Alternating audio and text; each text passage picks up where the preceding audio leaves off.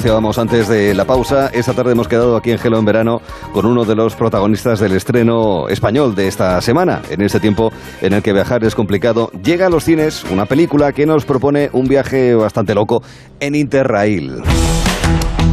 Como última voluntad, el testador les lega su fortuna, pero desea que realicen el viaje que dejamos sin hacer hace 20 años. El Interrail. ¿De cuánta fortuna estamos hablando? De 600.000 euros.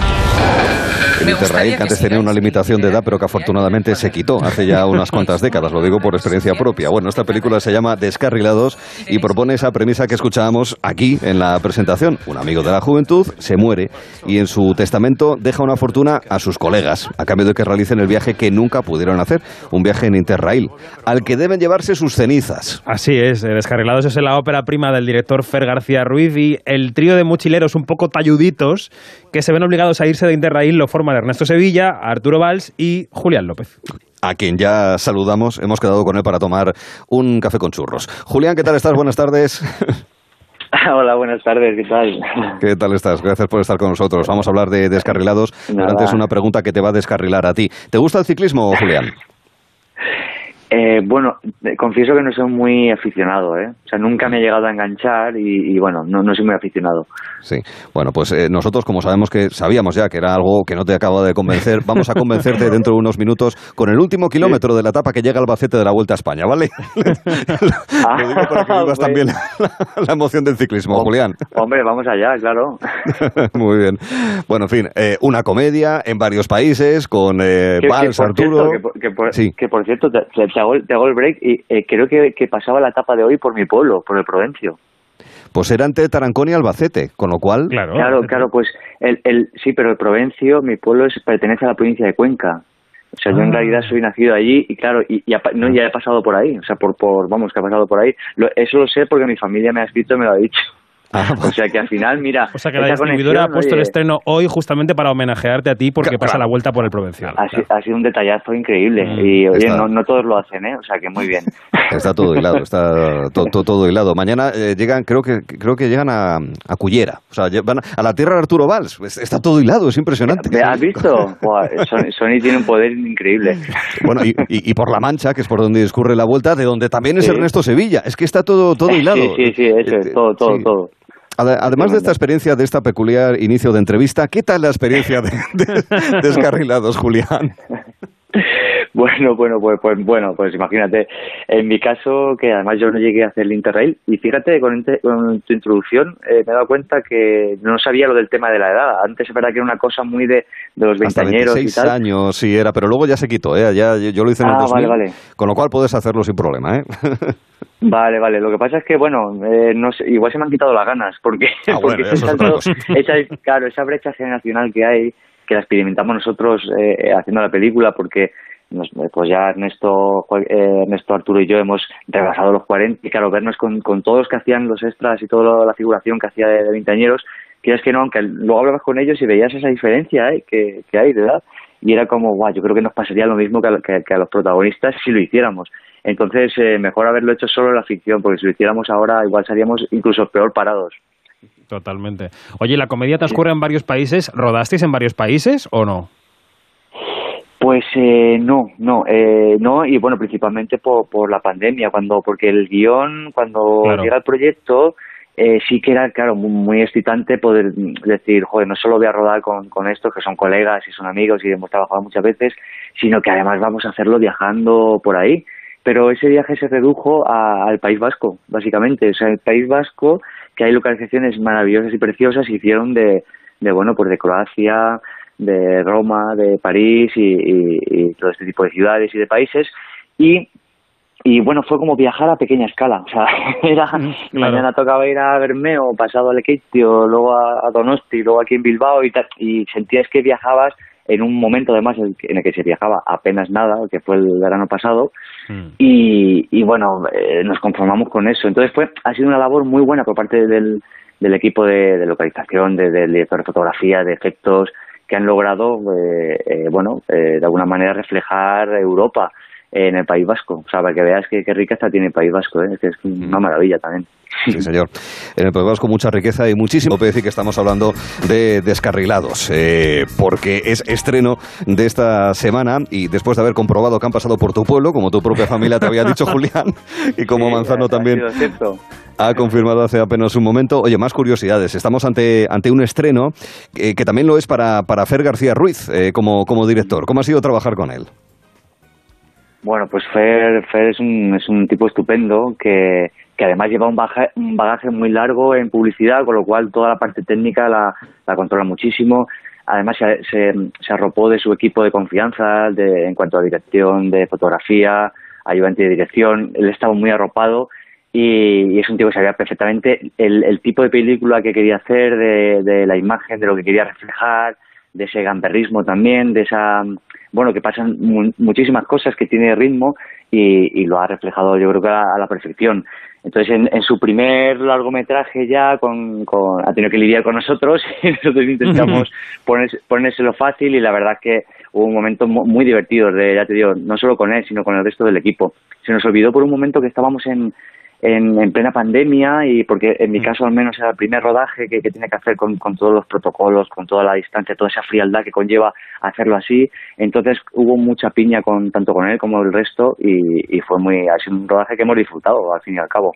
Tú decías lo de que Fer tenía que lidiar con vosotros, pero yo sé que tú eres un actor bastante disciplinado, eh, Julián. A mí me interesa saber cómo te gusta que sean los directores, cómo te comportas con ellos en el set. ¿Te gustan esos directores que os dejan aportar, crear, trabajar, o los que lo tienen muy estudiado, muy coreografiado y están los pasos, los pasos muy claros en los rodajes? ¿Qué tipo de director te gusta? Sí, sí, buena pregunta. Pero yo creo que, que puede mm, que algunas veces lo deseas según el día que tengas, porque obviamente si tienes un día que estás, que claro, que has dormido poco o que has dormido mal, que estás como un poco baguete, te viene muy bien un director que diga, no, no, si lo tienes que hacer así, así, pum, pum, ponte ahí, ponte allá, y dices, pues ya está, ya, ya hace casi el trabajo. De la otra manera, cuando estás, si tienes un día muy creativo y quieres aportar cosas y el director no te deja, pues claro, eh, puede ser no frustrante, pero bueno, puede haber un poquito de choque. Yo creo que me, gusta un poco la mezcla de ambas cosas y tengo la suerte que creo que siempre ha sido así, de directores que, que saben y que tienen muy claro lo que quieren hacer, te, te piden sus cosas, pero luego son dialogantes también. Tú dices, oye, mira, es que este personaje yo quería esto y me gustaría aportar esto, solo, si tú lo ves, ¿eh? yo te lo hago en el ensayo y tal, y, y siempre yo es una de las cosas que, que digo mucho, digo, yo te lo hago en el ensayo, tú lo ves y tú y tú juzgas, porque muchas veces digo, yo creo que si lo ve, me va a decir que sí. Entonces, bueno, una mezcla de, ambas cosas, yo creo. Ya, tú decías lo de tener un día creativo, ¿se puede tener un día creativo con Almodóvar? ¿Tú que estuviste con Dolor y Gloria? Mira, yo, además, en Dolor y Gloria, que mi participación era muy pequeña, imagínate, yo ahí iba, o sea, yo iba ahí a lo que, a lo que quisiera Pedro y ya está. Porque si hubiera sido más, si hubiera sido un trayecto, un trayecto más largo, un viaje más largo la película, diría, bueno, venga, va, yo creo que igual le voy a intentar vender alguna moto.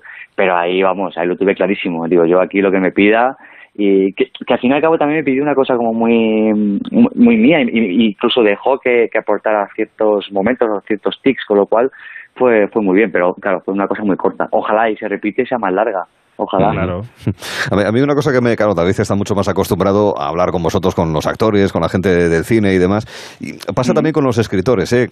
a los cuales también tengo algo más de trato, ¿verdad? Pero eh, me llama mucho la atención hablar sobre un trabajo que desarrollasteis en realidad hace unos meses y que a lo mejor estéis metido ya en otros proyectos y que tenéis la mente más concentrada en una obra de teatro, en un monólogo, bueno, en fin, en, distintos proyectos más allá de lo que es la propia película. ¿Cómo se lleva, cómo tiene una estabilidad emocional y mental para poder poder manejarse cuando anda en una especie de circo de cuatro pistas, Julián. Exacto, sí, sí, pues no es fácil, ¿eh? No es Al menos en mi caso, la mayoría de las veces pasa eso. Estás hablando de, una película, haciendo promoción de una peli, cuando estás inmerso en otra, perfectamente, o leyendo el guion de otra. Y, y a mí me gusta además centrarme mucho, como decía David, que, que soy un tío muy disciplinado y muy centrado, y es verdad, porque me gusta, bueno, me gusta hacerlo así, me gusta dar lo mejor de mí mismo.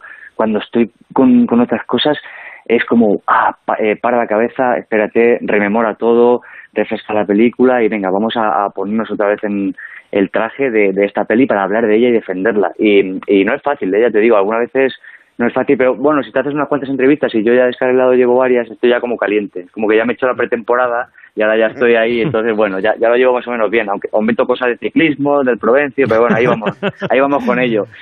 Bueno, la premisa de esta película Descarrilados, que recordemos llega esta semana a los cines, esta comedia, esa premisa es una herencia de 600.000 euros, es el poder del dinero, ¿no?, que mueve a mucha gente. Yo me pregunto, Julián, eh, hay actores que dicen que hacen algunas películas por dinero para pagar la hipoteca, y lo confiesan tranquilamente, y otras por diversión o porque les llena el alma, el corazón, por creatividad, en fin. ¿Tú vas combinando también proyectos de una cosa y de otra o eliges de otra manera? ¿Cómo eliges tú? Mm, David, ¿cómo preguntas, eh? ¿Cómo vas ahí al meollo? Voy al meollo y luego tú me cuentas lo que tú quieras.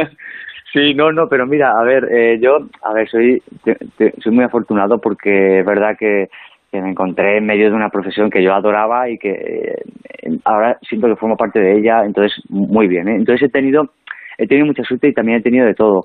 Obviamente sí que intento que el, que el proyecto esté eh, por encima de todo, o sea, por encima del dinero. O sea, intento que me motive eh, hacer este personaje, trabajar con, con tal compañero, tal compañera, tal director. O sea, creo que siempre voy a ser un enamorado de, de al final hacer, hacer algo artístico, con, con gente que me guste, que me aporte, que me creo que siempre va a estar por encima de... No lo digo por decir, ¿eh? es así. Obviamente algunas mm. veces eh, eh, tiene una añadidura muy buena que es cuando encima de eso se, se le suma un que está bien pagado o tiene un buen sueldo y dice, joder, esta jugada me ha salido redonda.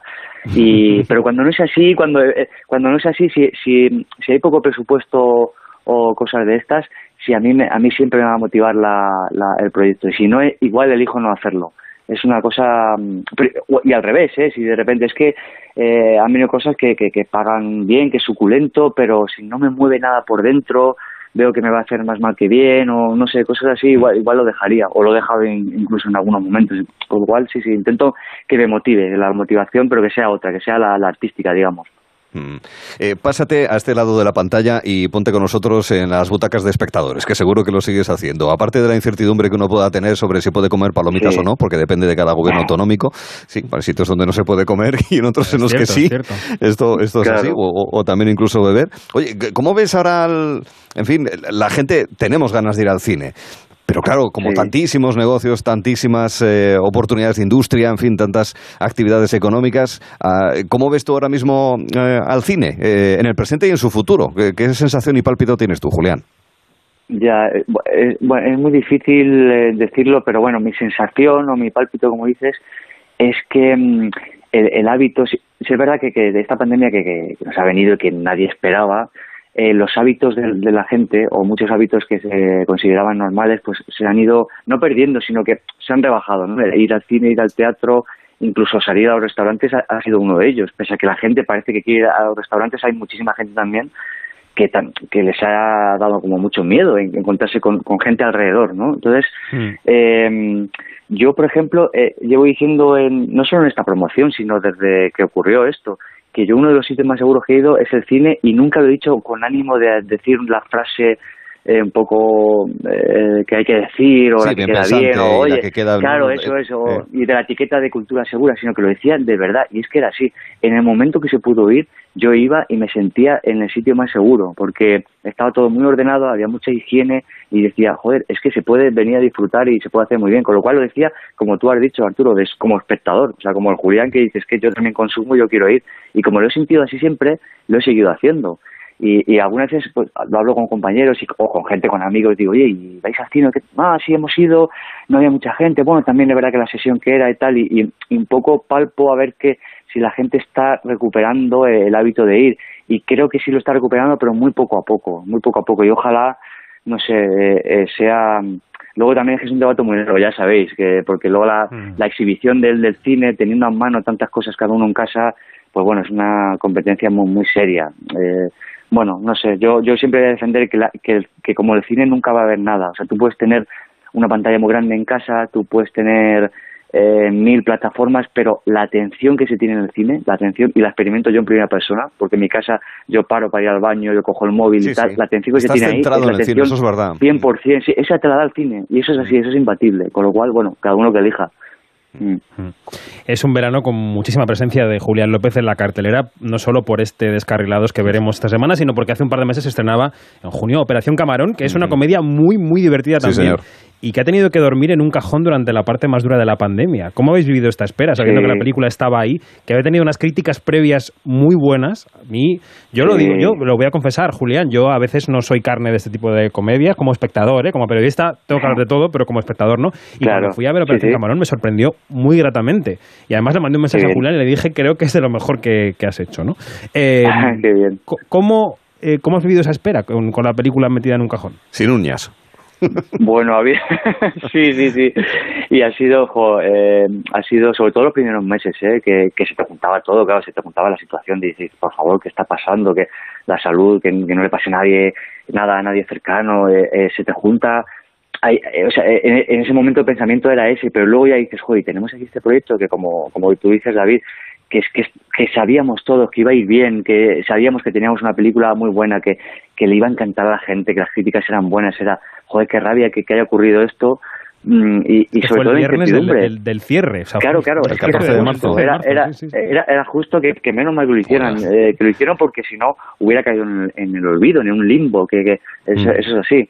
Entonces, pero a partir de ahí era incertidumbre, porque era septiembre, pero luego marzo del 21, pero luego ya junio, que ha sido la definitiva. Y era y esa incertidumbre, es verdad que, que en la cabeza llega un punto que dices, mira, pues cuando tenga que ser será, y tus prioridades al final, insisto, es la salud, es estar bien, en qué proyectos venideros pues se vayan produciendo y todo eso, pero pero las ganas de mostrar la película estaban ahí. Y cuando ya por fin vio, vio la luz en, en junio, y además el primer pase fue en el Festival de Málaga, eh, pues claro, fue muy emocionante, porque era esta película, o sea, ha pasado un año, las cosas que han pasado en este año, estamos aquí juntos, la hemos visto, tuvo un, un, un punto de emotividad que yo no recuerdo en otras y era, y era por eso, la gente de ti aplaudiendo, fue, fue como una celebración de, eh, parece que la luz está volviendo, entonces bueno, fue muy simbólico. Mm. Mm. Estar, estar en esta situación incluso también, también es importante, es emocionante. Bueno, en realidad habíamos quedado eh, con David Martos y contigo, Julián López, porque la Vuelta Ciclista pasaba por tu pueblo, por el Provencio, en Cuenca, y a partir de ahí dijimos, sí, ¿por qué no hablamos de descarrilados claro, y de cine esa, era, la percha, claro. Claro, una cosa lleva a la otra, eh, ya sabes cómo es esto. Eh, pues entonces, pues nada. Bueno, se estrena Descarrilados, Julián López, Arturo Valls, Ernesto Sevilla, el resto de la tropa. Te agradecemos mucho que hayas estado con nosotros y con este tono también, Julián cuídate y haz un interrail y súbete a la bici, que es muy sano. Venga, sí, me voy a hacer las dos cosas y luego las paradas voy a hacer bicicleta por ahí por Europa, sí, sí. un abrazo, Julián. Un abrazo, Julián. Otro, un abrazo a los dos, chao. Sí, muchísimas gracias. Es que el interrail, es verdad, ahora con el tema de los vuelos baratos y todo eso, pues es mucho más sencillo para sobre todo la gente mm, joven. Mm. Hombre, ahora en estos momentos no, no es sencillo, pero es una vía muy chula de poder viajar y, es verdad, se quitó el límite aquel de los 26 años eh, para el interrail y oye, algunos aprovechamos para darnos una vuelta por Grecia, por Italia. nunca lo he hecho. Pues la verdad es que es una experiencia muy bonita. Mm. Seguro que recuerdas la película de Julie Delpy y de Ethan Hawke abierto. La, trilogía. A, la trilogía. Antes del amanecer, antes del anochecer. exactamente. La de antes del amanecer es en Viena mm. y es toda una noche en Viena. Antes del amanecer se encuentran en un tren, son los dos norteamericanos, y recorriendo un tren en Interrail a Europa. si me dices que me encuentro con Julie Delpy y con Ethan Hawke, igual voy de Interrail. Ah, pues mm, bueno, si no, a lo mejor me encuentro con alguien que no me apetece. Creo que han mejorado, ¿eh? Creo que eh, han ido evolucionando y creo que antes del anochecer ya les iba mucho mejor. Yo les he entrevistado a los dos y tienen los ¿Ah, dos muy buena pinta. ¿Ah, sí? Sí. Ah, vale, vale, pues me alegro por ello. De hecho, estuve en... Esto parece ya mis anécdotas de... Venga, cuenta, cuenta, espera. Estuve en Atenas, estuve en Atenas para entrevistarlos por la tercera parte que se llamaba Antes del, anochecer. Del anochecer, sí, del anochecer. Sí, sí. Bueno, pues eh, curiosidades de todo tipo, además de los estrenos y la actualidad que nos trae David Martos en Gelo en verano. Con lo cual, te queremos aquí en el que será para nosotros el último capítulo, pero contigo seguiremos escuchándote de cine y demás historias en el equipo titular. vale. David Martos, gracias.